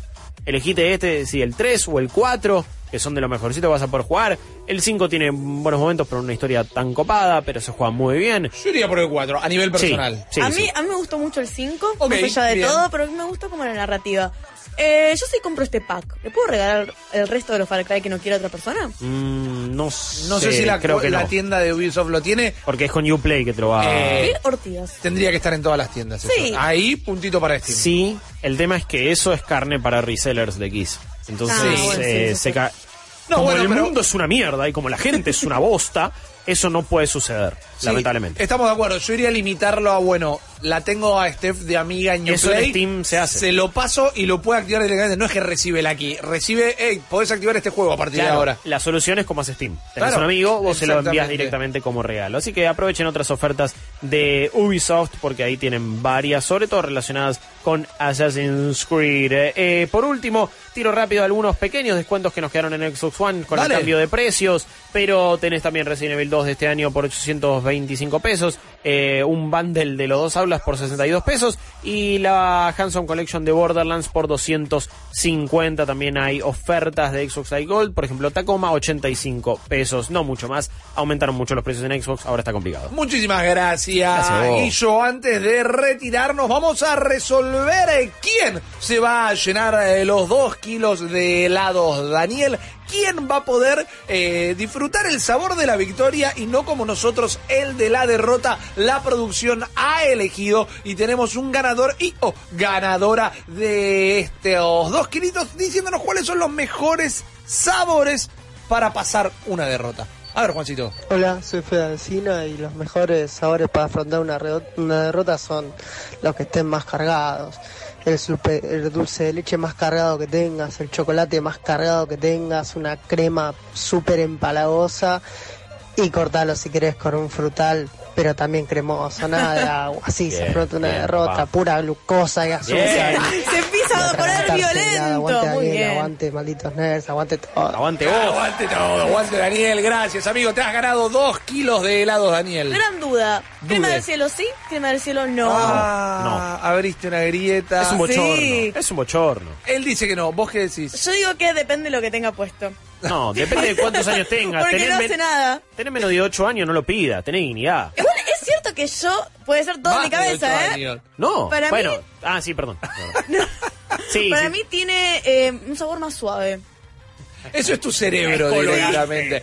¿Te puedo decir que la de Daniel será la más rica? Seguro. Sí, Sí. pero es más americana con colorante, caramba. Nerd le dice no a la crema del cielo. Ahora quieren agarrar una rica americana Daniel y ponerle un colorante verde y es la crema nerd. Ahí no tengo ningún problema directamente. Gente, nos queda un poco de información, nos queda un solo bloque, nos vamos un minutito y enseguida volvemos. Ahora, en un minuto, Malditas News, powered by Claro. El anime Cowboy Bebop se estrenó hace más de 20 años, pero fue un éxito inmediato y desde el primer día Hollywood amenaza con una adaptación al cine. Keanu Reeves moría por ser el protagonista de Spike Spiegel, pero finalmente soltó el proyecto y Netflix la convertirá en una serie original. Hasta ahora la serie no era más que una idea, pero hoy Netflix concretó y confirmó el elenco que la verdad nos da la esperanza de que la serie va a estar realmente buena. Spike será John Cho, que fue Harold en las pelis de Harold y Kumar y Zulu en la de Star Trek, donde tuvo la oportunidad de mostrarse como un héroe de acción. Lo acompaña un elenco diverso que incluye en el rol de Jet a Mustafa Shakir, quien fuera el villano de la última temporada de Luke Cage. La mujer fatal, Faye Valentine, será Daniela Pineda, la veterinaria que salva la vida de Blue en la segunda Jurassic World. And if I don't treat her, she'll never make it back to Malditas News, powered by Claro. Más información en malditosnerds.com. Malditos Nerds, Malditos Nerds, temporada 7. Último bloque, malditos y malditas. Nos quedan 10 minutitos de este programa al término de Malditos Nerds, una nueva emisión de Malditos Games, el programa donde hablamos de lo que estamos jugando una vez más esta semana con la invitación o con la participación especial del señor Ignacio Esaíns, alias Fichinescu, quien realmente decoró el programa con todo su conocimiento y con un título que para mí le va a importar o le va a interesar, le va a pinchar a todo el mundo, así que no se pierdan este nuevo programa. Antes de irnos, un poco más de información de gaming, con un poquitito de cine si queremos salpicarla, o salpicada de sangre también. Sí, exactamente. Yo, el, la verdad que a mí me da mucho miedo los juegos de terror. Me dan mucho miedo las eh, experiencias inmersivas. Y Darío Argento se vuelca a las películas de terror. Vos Ídolo. podés decir mejor que yo. Es un señor, ¿no? Que eh, trabajó en películas como Suspiria, que hizo películas como Suspiria y Deep Red. Eh, tiene 78 pirulos y dijo, este es el momento donde me voy a volca- volcar al mundo del desarrollo y del gaming. Y Wow. si bien no va a ser desarrollador, si Ah. tiene 78 años y dice, Mal. voy a, a renovarme. Sí. Eh, va a ser supervisor creativo para Dreadful Bond, un juego de terror psicológico. Eh, lo que me gusta mucho es que este microemprendimiento es como medio un kiosquito. Es un crowdfunding, ¿no? Eh, en donde si vos eh, vas a uno de los, eh, aportás a uno de los 10 más altos, que son 200 dólares, Sí. puedes aparecer como nombre en una de las lápidas de toda la escenografía. Es re chorro ese tier, pero este, Pero lo este, este tiene la firma de Darío Argento. man. Te Estoy- inmortaliza. Estoy en una obra de Darío Argento. Tipiache Darío me volvería loco. Que no sea un bochorno o que no sea la Bochorno. gran... del- un bochorno. Que no sea un bochorno. Que no sea la gran viendo- toro que después ese juego nunca salió, ¿te acordás? Ok, es verdad, es verdad. Pero estamos viendo una suerte de tráiler o de, de paseo virtual conceptual. Y no sé si le podemos poner música, chicos, si no, no se vuelvan locos tampoco. Pero me gusta lo que te vende. Me gusta el Sí. tipo de terror que te vende. Se ve súper bien. Ahí se movió esa estatua y ya me agarró un socaga terrible. Esta cosa de casa embrujada, que tampoco es mucho lo suyo, no es eh, la temática del terror de Darío Argento. Siento que le queda súper bien. A mí lo que me llama mucho la atención, eh, va, lo que le va a llamar mucho la atención a muchas personas, es que vos te vas guiando a través de diferentes pautas sonoras, por ejemplo, vas descubriendo la casa, pero eh, es eso, te metes en una casa embrujada, Mm. escuchás un ruido, bueno, voy o no voy. A ver qué Eso onda. también es un debate, ¿eh? ¿Vas Claro. o te vas de la casa? Bueno, siempre se Estás dice fuera que, de la casa. Estás fuera de que, la casa. que los juegos de terror, al ser, eh, por supuesto, hacer el gaming algo mucho más interactivo, como una película, vos sos la persona que tiene que tomar la decisión de ir a ese lugar donde sabes que va a pasar algo malo. Ay, sí. Activamente. Por eso es que nos asustan tanto, por eso es que nos perturban tanto, porque sabemos que, ah, bueno, me quedo acá y no pasa nada, pero nunca vas a avanzar y sí o sí vas a tener que meterte en ese lugar donde sí, no hay nadie, pero de repente el jumpscare. En cambio, cuando ves una película de terror es más el, no, no te metas ahí, no te metas ahí, uh, no te puedo creer. Pero acá sos vos la persona que va y creo que no está nada mal que grandes exponentes de este género, o grandes directores, directoras, grandes gente de la historia del cine, se meta en el gaming de terror sobre todo. Totalmente, totalmente. Hacen falta más nombres en Sí. el gaming de terror. Es que, man, de vuelta, lo que me sorprende es 68 años y decís, sí, este es el, el lugar donde quiero estar, este es el lugar donde quiero desarrollar una nueva narrativa, un nuevo argumento, e inclusive, como vos dijiste, con un estilo que se corre de lo que es usual Exacto. para él. A mí me gusta cuando, claramente por temas de edad, eh, artistas o personas que están grandes o uno diría están viejos, se meten con nuevas tecnologías porque me parece como una gran eh, contraposición de el conocimiento contra la nueva herramienta y creo que de eso solo puede salir bueno o malo, algo realmente creativo. Después vemos cómo funciona como juego o demás, pero me encanta cuando los eh, eh, ilustradores que ya están grandes se meten en arte digital y en este caso que pruebe con este medio, la verdad me llama la atención, es una gran noticia, Steph, vamos a seguirla de cerca. Otro juego que está traumando a la gente es Sekiro, pero hay respuesta ya. Eh, y hay gente, a ver, eh, la gente se pone creativa ante ciertas complicaciones que a veces no en los Claro. videojuegos y la comunidad de PC siempre se pavonea mucho con el hecho de poder modiar cualquier juego. Para eso se lo compran en PC.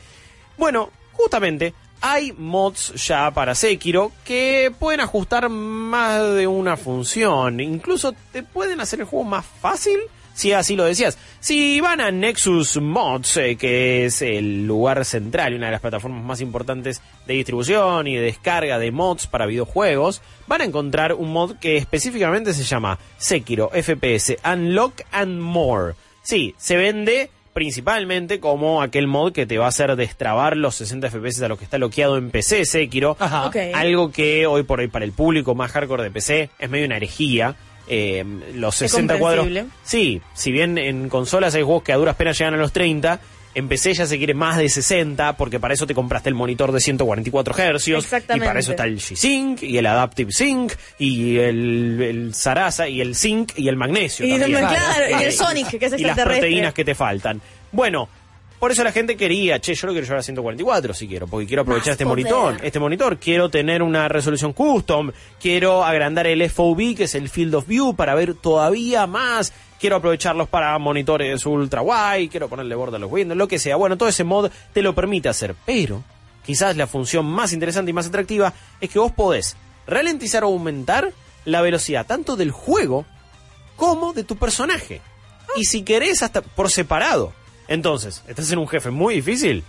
Bueno, le bajo un poquito la velocidad. Y vos te la podés subir.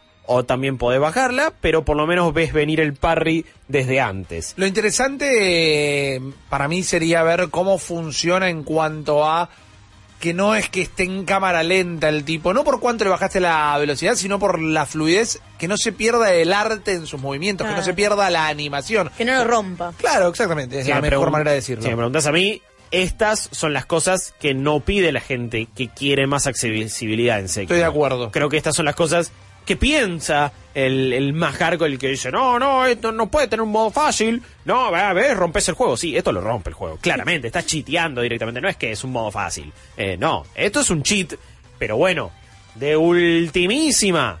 No le está pudiendo pasar en PC, le metes este Nexus Mod y te olvidas y bueno, lo pones más lento al jefe y ya fue. Vale decir que hacer eso también es como una especie de desafío. Como el juego dentro del juego. Agarrar Eh, y hacer ser. un mod para el Sekiro y que funcione bien. Ojo, le puedes subir la velocidad. También. Si querés lo haces más rápido. Y lo haces incluso más difícil. Justo el terco guion bajo dice, lo terminé hoy el Sekiro, mamita, estuve dos horas en el jefe final, fue genial. Bueno, Dos horas es poco. subir, sí, para mí es poco, eh, pero Dos digo, horas es poco. subir la dificultad y lo digo estate cuatro horas, seis horas. ¿Eh? Sí, olvídate, me parece que La incluso- no la dificultad, No, le, le puede agregar un valor de rejugabilidad más allá de que el, del New en Plus y todas esas cosas también por las que los juegos de From Software son conocidos. Eh, sobre todo igual me parece que la mayor utilidad es esto, tenés una grosa PC, querés ir a más de 60, tenés un mejor monitor, Con este mod ya lo puedes hacer. Exactamente. Quienes vamos a ir a un New Game Plus somos nosotros, porque este programa se está terminando, pero inmediatamente luego del himno nacional arranca una nueva emisión de Malditos Games. Vamos a estar hablando de eh, la temporada final y del último capítulo de The Walking Sí. Dead de Telltale. No solo cierra una historia, cierra un estudio que ya cerró, cierran un montón de cosas y la pregunta es... ¿Cierran? Mira qué bien que estuve, qué Muy capo. bien, con, qué- con tan qué pocas cosa. palabras. Exactamente. Vamos a estar hablando de un juego que les vendimos mucho en GDC, pero lo que les vendimos es que no podíamos decir absolutamente nada del mismo. Ahora ya está disponible y van a poder jugarlo de manera gratuita. Así que atención a la recomendación de Fichi. Guillo estuvo jugando un nuevo Sirius Sam Tormental. en clave de. eh, en clave ¿qué de, de roguelike. De roguelike, sí, De de, Enter Nuclear the Throne. Dungeon, de Nuclear Throne, exactamente. Eh, Nuclear Throne que hoy tuvo una de sus últimas, Últimas actualizaciones. actualizaciones, sí. Exactamente. Y yo les hablé de una aventura narrativa con un poco de puzzles muy, muy anime, muy copada. Yo quiero decirles que mi mamá se queda viéndolos. Ok, Oh. se queda viendo encanta. malditos games. Se queda viendo malditos games. ¿Cómo se llama mamá? Adriana. Adriana, Oh. capa, ídola La de la vida. Gracias por Steph y gracias por seguirnos. Ahora nos vamos. Gracias Te por habernos yo. dado a la única campeona. Exactamente, directamente. Perdón, ma. Lo mejor que hizo la vieja. Te defraudé, va. Muchas Mamá, gracias, Steph. Claro, Es much- mi. Muchas gracias por la compañía de una nueva semana. Guillo, el codo a codo en la trinchera, Gracias a como todos los días. Ceci Bona en la producción, Juan Figueroa en la operación de audio y Nico Patas en el video. Conforman este equipo que es Malditos Nerds. Gracias a todos por acompañarnos una semana. Quédense mirando Malditos Games y gracias sobre todo por estar de ese lado porque si no, nosotros no estaríamos de este. Yo soy Rippy, me despido, nos vemos ahora un ratito y después nos vemos el lunes. Chao.